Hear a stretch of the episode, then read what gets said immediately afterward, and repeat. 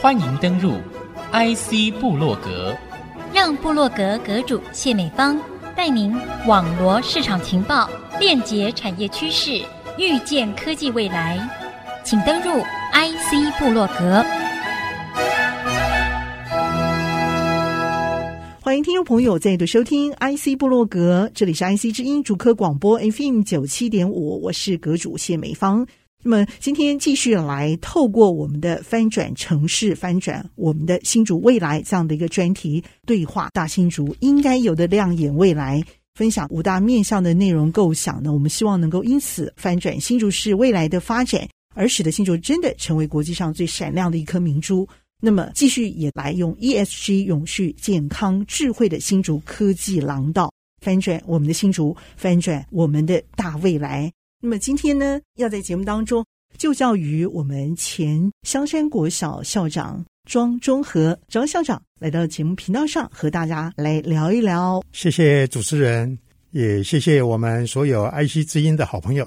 何以您看到科技廊道这样的一个理念，会唤醒您心中的一个热情啊？想和大家一起来站台分享。我想小时候我们常常会写到一个作文，叫做《我的一生》。但是事实上，我今天在思考这个问题，应该说我们每一个人都有两生。所谓的两生，是指生存跟生活。生存它只是一个生命的延续，但是生活它就不一样，必须要有品质。必须要有价值，所以今天新竹市，尤其是对园区来讲，它整个在国际的舞台，在台湾经济发展占有绝对重要的地位。但是我们回顾，科学园区给我们国家带来很大的经济发展，但是园区里头所有的科技新贵好朋友们，是不是都也享受到这一些发展的成果？嗯，尤其是我常常听到一句话，说我们科技新贵是用他的肝来换经济发展。嗯，这句话听了之后，让我觉得非常非常的触动。我们所有的好朋友在前线作战，为我们国家、为我们的生活改造来做努力，但是我们是不是有考虑到要怎么样去保护他们，让他们能够得到更好的照顾？所以，经济发展是一件好事。但是这个发展相对所带来的一些问题，比方说教育问题、运动休闲、交通问题，还有一些人口政策的问题，这些都是衍生而出。嗯，那你说现在有很多我们的科技新贵朋友们，他不想生小孩，嗯，无子论或者少子论，相对的导致今天，因为我们在教育现场，我们面临最大的问题就是少子化的问题。嗯，所以现在有学校。学生渐渐减少，其实，在我们新竹竹科区域的学校，其实不然。嗯，他们是怎么样？他们是人满为患。哦，是。那么现在，你比方说以竹科区域的小学来讲，别的区域的班级人数大约是二十八到三十。嗯哼。但是以我们园区的小学来讲，它是三十五人。所以这个是教育问题。教育问题我们要怎么样来改？所以要有土地。以目前。在我们东区的土地来讲，事实上它是严重的不足。是，但是以我们新竹市来讲，有没有土地？有。嗯哼，它在哪里？在香山。因为我在香山服务的一段时间，我本来居住的地区是在北区。嗯，但是现在我也搬到香山。香山其实最有名的就是十七公里海岸线，还有一个十九公顷的青青草原。其实目前我就住在青青草原旁边。但是我觉得非常的满意，也满足。为什么？因为我在那个环境，我觉得它的气温比别人低五度，它的空气比别人好，它的噪音比别人少，环境是相当舒服的。但是如果说我们现在一味的在东区继续发展，其实目前过度发展的大概就是东区，新竹县来讲就是竹北，那所以那个地方就是毫无居住品质可言。嗯。所以你说科技廊道要重新去做一个规划发展，是有非常大的空间。你说像当年新竹县政府要县市分家，要决定新竹县府所在地，那个时候他决定竹北，其实那个时候竹东的发展未必会比竹北差，嗯，但选定竹北，那个时候我服务的地区在新竹县，所以我也是看着他这样子一路成长。所以，我们真正要有好的居住品质，其实我们就必须要重新思考这个问题。是。哦，你比方说像现在我们所提到的这个科技廊道，其实它除了要提高科技品质之外，在里头它有一系列的包含科技的发展、医疗设施、休闲运动的场所。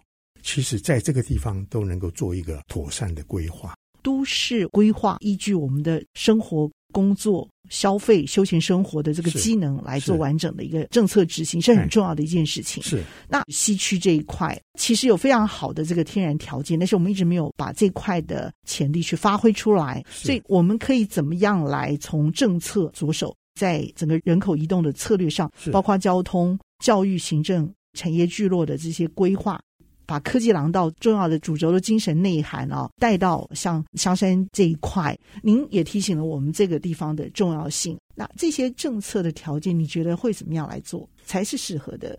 其实我们现在有很多退休的老师，他们希望到乡下购置一片土地，种植有机蔬菜，一方面当做他生活上的消遣，一方面也可以享受自己工作的成果。而且又能够吃到最新鲜的蔬菜。我到香山之后，其实在我住的这个地方，它也有一小片的土地。那个土地，我可以在那里种植蔬菜啦，种植果树啦。我记得我隔壁有一位，他本身也是园区退休的，他妈妈从台北到这里来住，他就跟我讲：“哎呦，这个地方哈，就是太安静了。他在台北没什么人，对不对？他在台北是很吵杂，是，但是在这个地方太安静了。”我就问他，我说：“李妈妈，那你在这里住舒服吗？”他、嗯、说：“非常舒服，还有虫鸣鸟叫啊，对不对？”有，那晚上你要看星空，嗯，哦，要赏月，对，哦，这个是真正能够跟大自然接近，而且那个地方真正是享受优良的环境。我们在那个地方天天做环保，为什么？嗯、因为我们家里的蔬果本身转换成为有机肥，嗯、就可以去种植这些蔬果。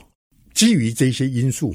所以我后来我就决定到香山来定居，而且我在那个地方定居超过十五年左右了。但人潮不在那里，所以我一般年轻的家庭单身人就不会想到那边去创业，比较没有这样的一个吸引力，所以就会希望有一个完整的都市计划的一个机能。如果可以一起带到那里的话，我们的人口就有可能移到那边去，而带来整个都市机能的一个完整发展。现在这个所提到的科技廊道。其实就是把这个地方重整成为一个新兴的都市。我曾经到某一个国家去参观，它那个地方也是新兴的都市。它是智慧型交通，你在家里就可以看，哎，公车现在到什么地方？而且它的地理位置跟我们新竹的地理位置很像，靠海，而且有山。它一个新兴的都市，所有社区做过整体规划。其实科技新贵朋友们，他们要上班，最简单的，哎呦，我今天要上班了，我家里的垃圾怎么处理？那所以他要带到公司吗？不是可以被接受？当然啊，所以对他来讲就是一个困扰。但是你说像这种经过规划的，他在家里门口就可以把垃圾丢进去，嗯哼，丢进去它是智慧输送，嗯，而且这个你在丢的时候，你还可以分资源跟垃圾两个分开。嗯那你如果说是资源回收的部分，你丢进去了，他那边马上给你做记录，嗯，而且资源回收的回馈金又可以回馈到你住户上。哦，哦，是这个家里如果说有老人，嗯，其实他们就有一个社区的一个活动中心。OK，这些老人在那个地方，你比方说可以聊聊天啦、啊，下下棋呀、啊，甚至于有时候可以做一些手工艺啦。这些老人他不会觉得寂寞。嗯，他有很多伙伴可以陪伴他们。那比方说医疗系统，你在社区的每一栋大楼，其实它就有医疗服务站。这些医疗服务站都有常驻的这个医生跟护士，这个对他们来讲都是基本生活上的需求。你说像现在我们谈到园区这个地方的一些科技新贵朋友们，其实医疗对他们来讲就是非常缺乏，他们。高收入、高所得，但是他们是不是得到相同品质的医疗服务，其实很难。以医疗来讲，我们现在除了园区的朋友们之外，还有儿童，还有长青族群，其实他们在医疗方面是不是都能够得到相对满足的这个条件？所以，除非说我们再重新做规划，然后有一套完整的系统。现在目前我是觉得有点难。是，稍后再回到节目的下半段，和听众朋友继续来谈他所经营的精彩方案，以及我们还有面对哪些未知的课题哦。稍后再回到节目上继续来分享。欢迎听众朋友再度回到 IC 部落格，在我们东区啊，这个几大医院担负着，包括从儿童到长者照护服务的各类型的工作，其实他们多少都有涉猎一些。但是缺乏智慧化的设计，以至于每一个族群没有办法在他最适当的时候得到最适合的照护。您的意思是这样是吗？没有错。其实新竹的医院、新竹医院、马街医院、国泰医院，嗯、这是三大医院。那这三大医院，他们真正能够发挥这个在医疗上的一些功能吗？嗯、我想讲一个小故事。在民国九十七年那个时候，我在新竹是另外一个学校服务的时候。那是一个小学校，那一个学校学生人数不会超过一百五十个，但是我们那里的学生老师如果说带领他们做什么活动，全心投入，哎，不到一百五十个人的小学校，他的棒球队居然能够在新竹市拿第一名。哇，这是港南国小吗？对，哦，好惊人哦！等于说一个年级才一个年级二十几个人。对呀，怎么办到的？新竹市嗯拿冠军之后是就代表我们新竹去日本比赛。这里面有一个小插曲，嗯，我们当时去日本的时候，其实因为语言上我们还是有一点障碍。有一个爷爷是我们社区发展协会理事长的父亲。他孙子也在这个棒球队，棒球队的队员是队长。他爷爷就陪着去，一方面当翻译，一方面去看他的孙子打棒球。对对，OK。结果很遗憾，就是因为他的食道有一点窄，稍微不留意就会噎到，噎到。结果发生了什么事？他吃晚餐的时候，那晚餐有瘦肉，嗯哼，他大概嚼的不够，然后吞下去就卡在食道，卡在食道居然卡了一个晚上。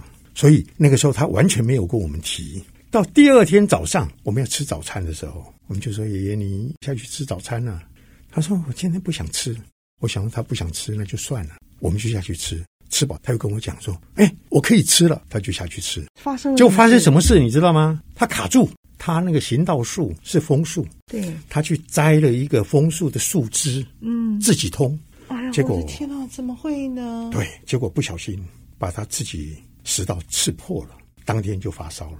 所以那个时候我们棒球打完了，其实那一次我们去打棒球，参加的队伍大概有四五十队，我们拿到第三名，是大家都非常开心。而且棒球打完之后，我们要开始去带小朋友去日本各地名胜去参观，结果就在出发的第一天就发生这个事情。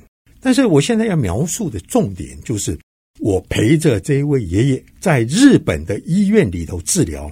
我得到最大的感触是什么？后来是有治好了吗？后来在日本，嗯，送回台湾治疗，也治了一段时间啊。后来还是因为并发症，他就走了。哦，还是走了。我们觉得非常遗憾。哦，好难过。但是在日本的整个治疗过程，哦，嗯，让我觉得说他山之石可以攻错，这个可以作为我们参考的一个方向。因为我带他去去挂号。但是那个时候我们的语言并不是很能够沟通，但是我们去，哎，也透过地区的翻译哈，帮我们做处理。结果一去，他马上就做检查。我现在举个例子，比方说，好，他现在马上就照 X 光，嗯，X 光照了之后，然后他看到结果，嗯，他就发现有疑义。在台湾，像我们过去，你不管是要照 X 光也好，要电脑断层也好，都必须要去排时间。排时间之后，等候那个时间再去做。你做完之后还要等候，再排时间再看结果。对，可能搞了好几个礼拜。哦，那可能一弄就搞好几个礼拜。但是那个时候在日本，他是这一个检查结束之后，不是单一个医生，马上有两三个医生做会诊，嗯、会诊的结果再跟患者做说明。嗯、是说明之后再跟你讲说，哎，你下一步要做什么治疗？它等于说是一条龙的一个设计就是了。他们那个效率哈，真的是我们可以参考的。还有一个，后来我们赶快联络到家属，到日本去，要把这个爷爷接回台湾治疗。结果从那一个医院，其实那个医院我们在那个地方看起来，它的规模就类似像我们林口的长庚医院那么大，那是他们的区域医院。然后他说：“哎，你这个要治疗的话，哈，可能我们还要再转更大的中心医院、教学医院。”日本这样说啊，对，发现有问题哦，又转了一个医院，但是他换另外一个地方，那里的设备。你比方说，如果万一要动手术了什么了，他说那里的设备是比我们去看的那个医院要精良许多。嗯哼哼，那为什么没有治好呢？有事吗？后来家属去了，嗯，医生去了之后，但是总是觉得说还是回还是回自己国家治疗，自己国家治疗。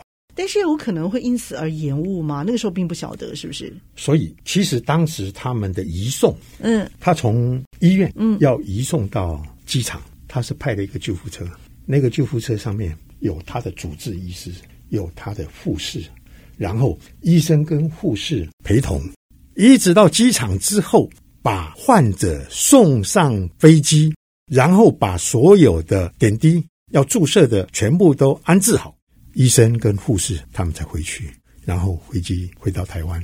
但是回到台湾，他当时要上飞机，救护车都直接到飞机下面。但是回到台湾之后，我们这个地方的管制就比较严谨，救护车不能靠近，嗯哼，所以人你还是要抬下来，嗯哼，然后再上救护车，对，再送到医院去，对。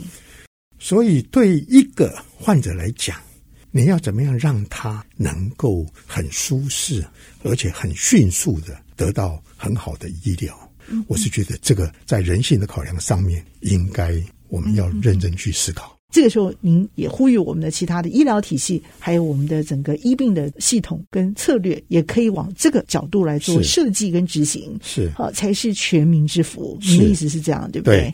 对。Okay 而且我们常常听到啊，有很多患者到医院去看病，他会抱怨：我从头到尾，医生没有问我任何一句话，嗯，然后就，就已经把病都就把病都看完了。要其实我我也要讲一句，帮医生讲一句公道话。嗯，其实台湾的医生也辛苦。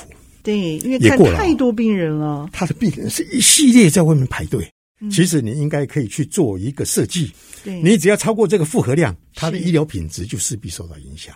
怎么样去把这样的一个策略啊，真的执行到我们的市政规划，让全市的医院都可以往这样的一个方向来走？是，其实这也是未来市长重视的一个方向，人性为重，然后更有弹性的来做到双赢。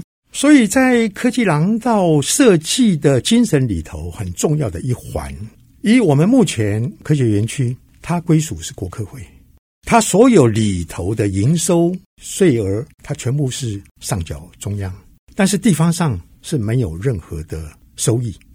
但是你看到有很多报道，其实新竹科学园区的成功，市政府的支持功不可没。嗯，但是相对的。这个区域性的这个统筹分配，我们是不是有得到相对的保障？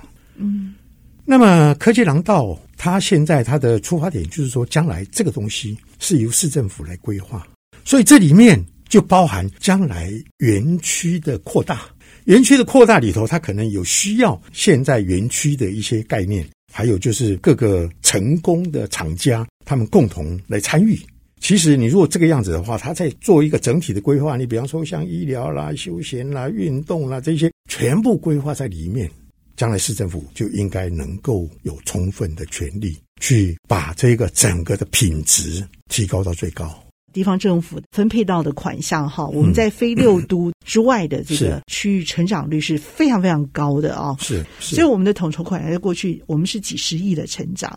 在一些公共建设的平台上，的确也看到这样从中央回到地方的这种统筹分配款，是也有注入到公共建设。是，是那这个部分，您所要强调的是，希望能够把主导权有一部分能够回归到地方政府。地方政府意思是这样子。是，比方说这一次在科技廊道里头提到永续新竹、翻转新竹、翻转未来、永续发展这个部分，你说要永续发展。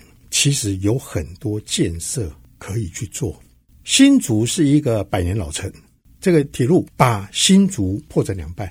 但是如果这个铁路我们能够地下化，就可以把东西两侧做缝合，所以整个交通改善大有帮助。